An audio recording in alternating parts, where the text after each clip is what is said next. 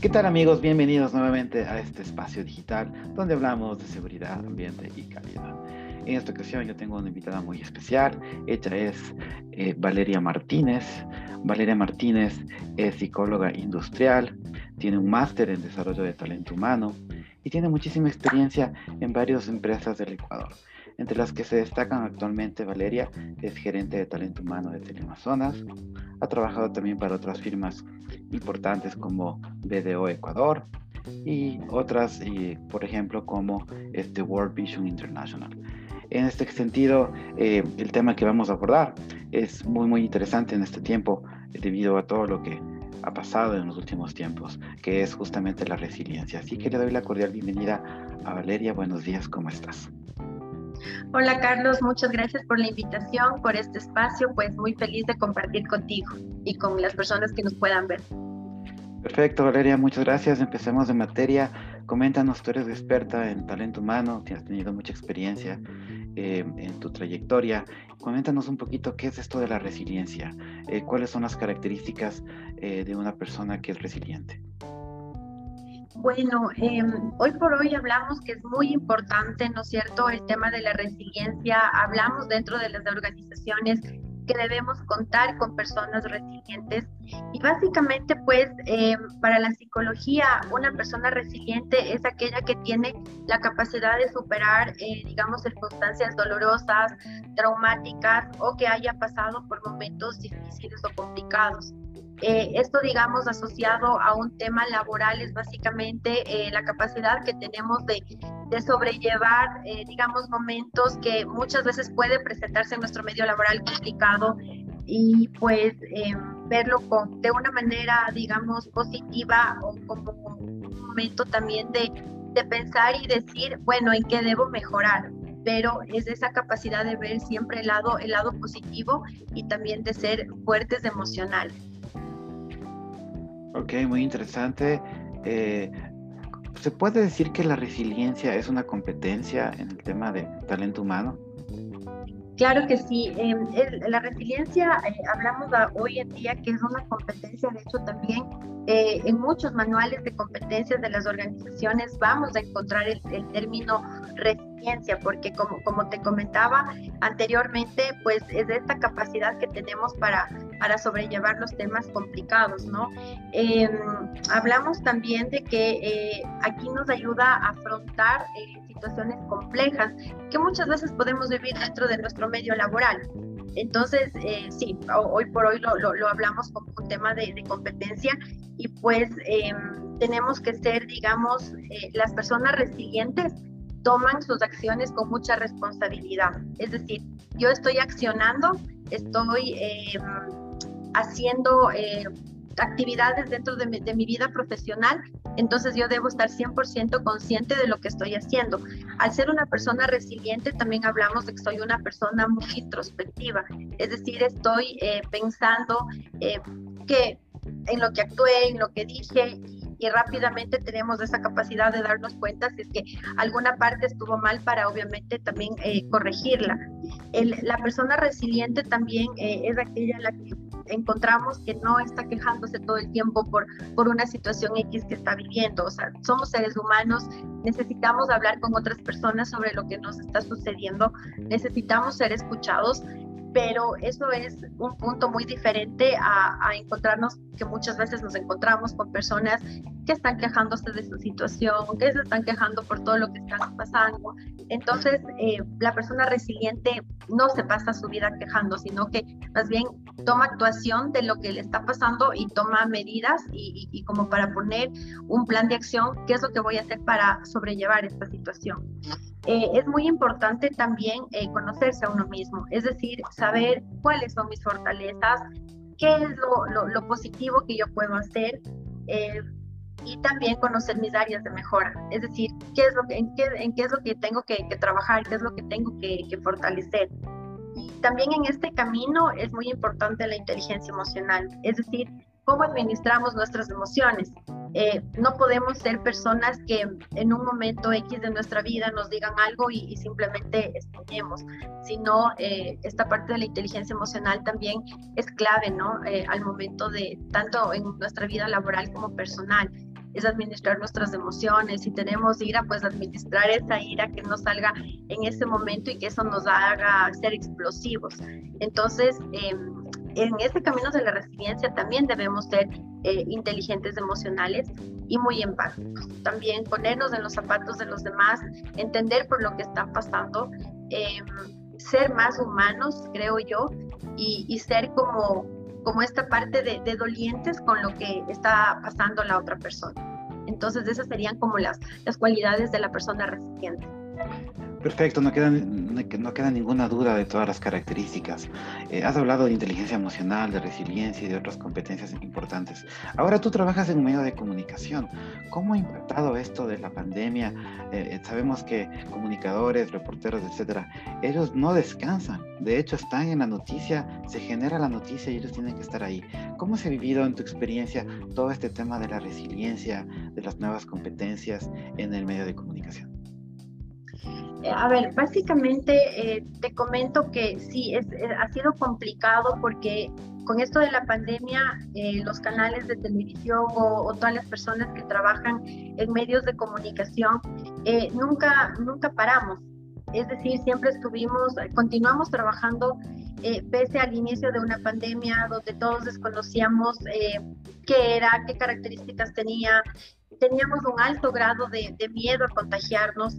Entonces, eh, ¿cómo vivieron nuestras personas aquí dentro de la organización? En un principio, sí, con, temor, con, miedo de, enfrentarnos a algo desconocido, como todas las personas en un principio tenemos miedo a lo desconocido. Pero a medida de que íbamos, eh, digamos, caminando eh, con, con, todo esto que iba sucediendo, también apalancamos mucho el tema de tener em, eh, digamos, profesionales en el tema, como en este caso los médicos, eh, construimos un plan, digamos, eh, de acción junto con nuestro técnico de, de salud y seguridad. construimos un plan con nuestro médico ocupacional, es decir, alineado a lo que es la vigilancia de la salud. Entonces, todo el tiempo fuimos nosotros monitoreando a nuestros colaboradores para que no se sientan solos, para que no sientan que como que el canal les dejó ahí, ellos simplemente salían a hacer una cobertura y nada más. Todo el tiempo estábamos monitoreando cómo está su salud, cómo está su temperatura, dando charlas de las medidas de seguridad, eh, dando charlas también de lo que era eh, en un principio el COVID que todo el mundo desconocíamos. Entonces yo creo que ese acompañamiento a las personas es clave porque eh, si bien es cierto te estás enfrentando algo que no conoces, pero cuando tienes el acompañamiento y sientes que hay personas detrás que, también están, eh, digamos, vigilando cómo, cómo, te sientes, cómo te encuentras, eh, creo que obviamente este, este temor va disminuyendo. Y las personas que son muy apasionadas por su trabajo, pues nuestros reporteros, nuestros camarógrafos salían todo el tiempo a buscar la noticia en hospitales, a personas que estaban afectadas por, por la enfermedad entonces, eh, sí, tuvimos mucha también contención emocional, eh, tuvimos ayuda de psicólogos, de coaches, para que justamente nos apoyen en este tema emocional, eh, tanto a ellos como también a las familias, porque en ese camino sí tuvimos colaboradores que se contagiaron, pero ahí vimos la importancia de contar con ayuda psicológica tanto para ellos y también para, para su familia. Perfecto, has descrito un sinnúmero de, de impactos que ha tenido el medio de comunicación, en general en todas las industrias, pero de hecho el medio de comunicación no ha parado y realmente sí es, muy compleja la situación que han tenido que vivir y gracias a ustedes todos estamos informados, ¿no? Y algo también que tú este, has mencionado y que vale la pena recalcar es la importancia de prevención de riesgos laborales, ¿no? La parte de seguridad y salud ocupacional. En este caso jugó y sigue jugando un rol súper importante en las organizaciones justamente para asegurar condiciones favorables de trabajo. Este, eh, Coméntanos un poco, en cambio, eh, qué hacer para cuando una persona, por ejemplo, no es resiliente, no se adapta al cambio, este, está estresado, no quiere salir, hay miedo. Eh, ¿Cómo manejaron esa o cómo manejar esa situación eh, respecto a ese tipo de colaboradores? Sí, mira, nosotros sí tuvimos caso de, casos, un par de casos de, de colaboradores que realmente estuvieron paniqueados con el tema de pandemia. Eh, nosotros mandamos a teletrabajo a la mayoría de nuestro personal, obviamente todo lo que es operaciones, lo que es noticias, deportes, que para nosotros son parte medular, eh, pues ellos tienen que venir todo el tiempo acá. Eh, básicamente lo que hicimos con estas personas que no fueron residentes en un principio, eh, que estaban, digamos, eh, atados a un pánico del principio. Eh, lo que hicimos es darle mucha ayuda psicológica en un principio. Es decir, entender por qué ellos tenían tanto miedo a, esta, a esta nueva realidad que estábamos viviendo eh, entender también por la situación que estaban pasando junto eh, con sus familias. Entonces, creo que es muy importante, como te decía anteriormente, ese acompañamiento. El acompañamiento de, ir, eh, digamos, si, si, no te pueden recibir en su casa, pues tener una, una reunión vía Zoom en donde la persona pueda justamente hablar de lo que está sintiendo, de lo que está pensando. De lo que le está preocupando y obviamente pues el profesional es la persona que le va guiando y la que va justamente, digamos, aplacando un poco esos miedos para que la persona pueda sentirse más tranquila y pueda ir desarrollando, como te decía, este tema de la resiliencia. También de que la persona aprenda a conocerse a uno mismo, eso es muy importante. Conocer, eh, saber qué tanto te conoces a ti mismo, eh, saber qué eh, autoconfianza tienes de ti mismo. Eh, eso, esos son, digamos, em, anclas súper importantes porque todo empieza por el yo, ¿no es cierto? Entonces, si yo me conozco, si tengo mucha autoconfianza en mí mismo, si tengo seguridad en mí mismo, esto me va a ayudar también para poder salir de esa situación difícil. Entonces, lo que nosotros decimos fue apalancarnos en todos estos elementos que te comento, pero creo que, que, la ayuda en el en el momento indicado es súper clave. Ok, correcto.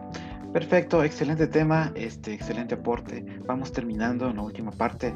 Eh, ¿Qué consejos tú darías a todo el personal operativo?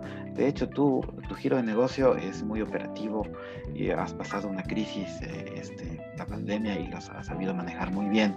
Sin embargo, actualmente todavía hay este, profesionales operativos que no si logran incorporar todavía. Hay anuncio del gobierno del mes de julio de volver ya a iniciar un proceso progresivo al trabajo. Eh, en base a toda tu experiencia y todas tus, a todas tus vivencias desde la parte, la parte de talento humano, este, ¿qué, qué, recomendaciones darías tú a, a, tus, a, los profesionales del área, de tu área, para manejar y hacer un progreso progresivo a todos estos profesionales que todavía no se han integrado? Eh, Carlos, tu, pregunta es súper importante. Mira, nosotros, yo personalmente he conversado con, algunos colegas, he conversado también aquí con nuestra gerencia y para nosotros es muy básico eh, que las personas empiecen a, regresar a sus trabajos paulatinamente, pero siempre y cuando estén ya 100%, eh, digamos, vacunados es decir, estén inmunizados. Si es que las personas no están 100% inmunizadas, va a ser muy complicado que las personas tengan como que un retorno normal a sus actividades, es decir, volver a sus puestos de trabajo ya físicamente.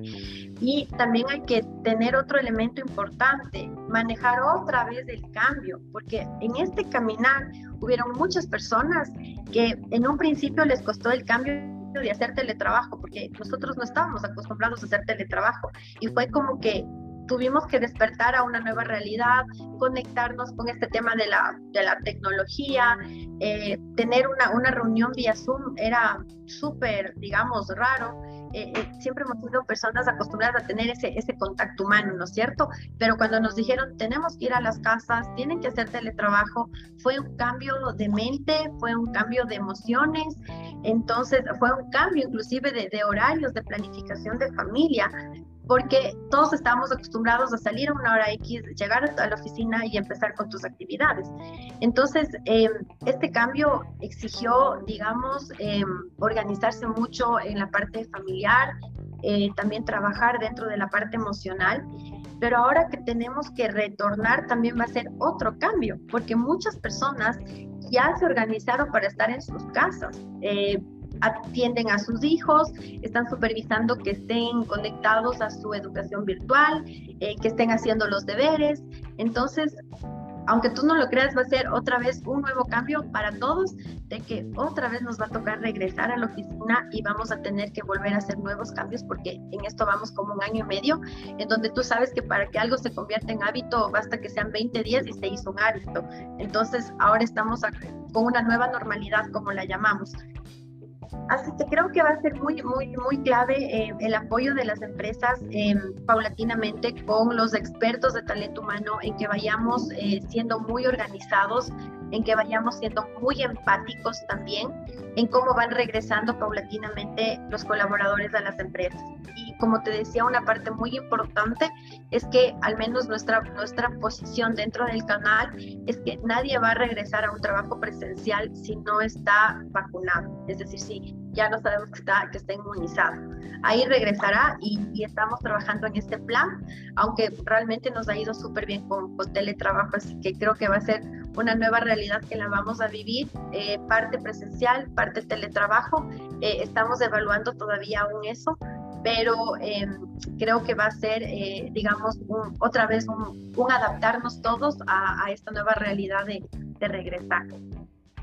Excelente, ¿no? Es por volver a la realidad anterior nuevamente, ¿no? Y nos, va, y nos va a costar. Así que, inclusive, bueno, hay puestos que de pronto se pueden mantener en teletrabajo, ¿no?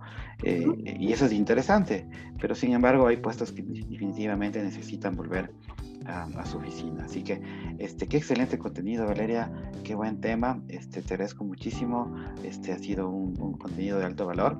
Eh, a todos ustedes también por estar en este canal, por seguir, este, este contenido es para ustedes. Si les gusta pueden suscribirse. No me queda más que agradecerle nuevamente a Valeria por este gran contenido. Muchas gracias, Carlos. Qué gusto haber compartido contigo este tema y con las personas que nos puedan ver. Perfecto. Gracias a ti y hasta una próxima oportunidad. Gracias.